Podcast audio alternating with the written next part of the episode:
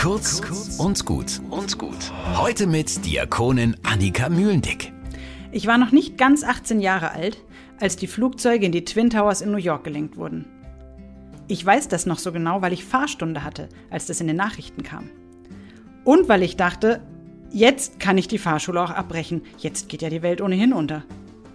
Dieses tiefe Gefühl von Panik und Verzweiflung hat mich damals tagelang begleitet. Ich habe die Fahrschule nicht abgebrochen.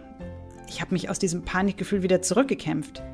Ich habe unglaublich viel gebetet und irgendwann konnte ich Gottes Gegenwart wieder spüren. Glücklicherweise, denn 22 Jahre später ist die Welt immer noch da. Da wäre es ohne Führerschein doch eher schwierig geworden. Was allerdings auch noch da ist, ist das unterschwellige Gefühl der Panik und Verzweiflung.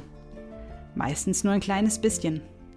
In den letzten Jahren aber zunehmend stärker. So viele Nachrichten, so viele Kriege, Katastrophen, Verbrechen.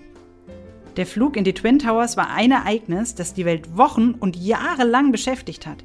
Heute reihen sich solche Ereignisse gefühlt wie Perlen auf einer Kette auf. Und wenn ich darüber zu vertieft nachdenke, dann will ich die Fahrschule gleich wieder abbrechen. Die Panik droht zu übernehmen. Ich weiß, es klingt wie ein Klischee, aber beten hilft mir wirklich.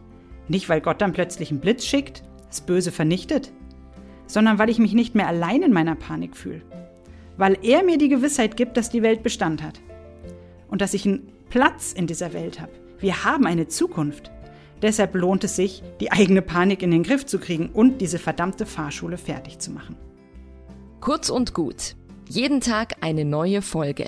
Am besten, ihr abonniert uns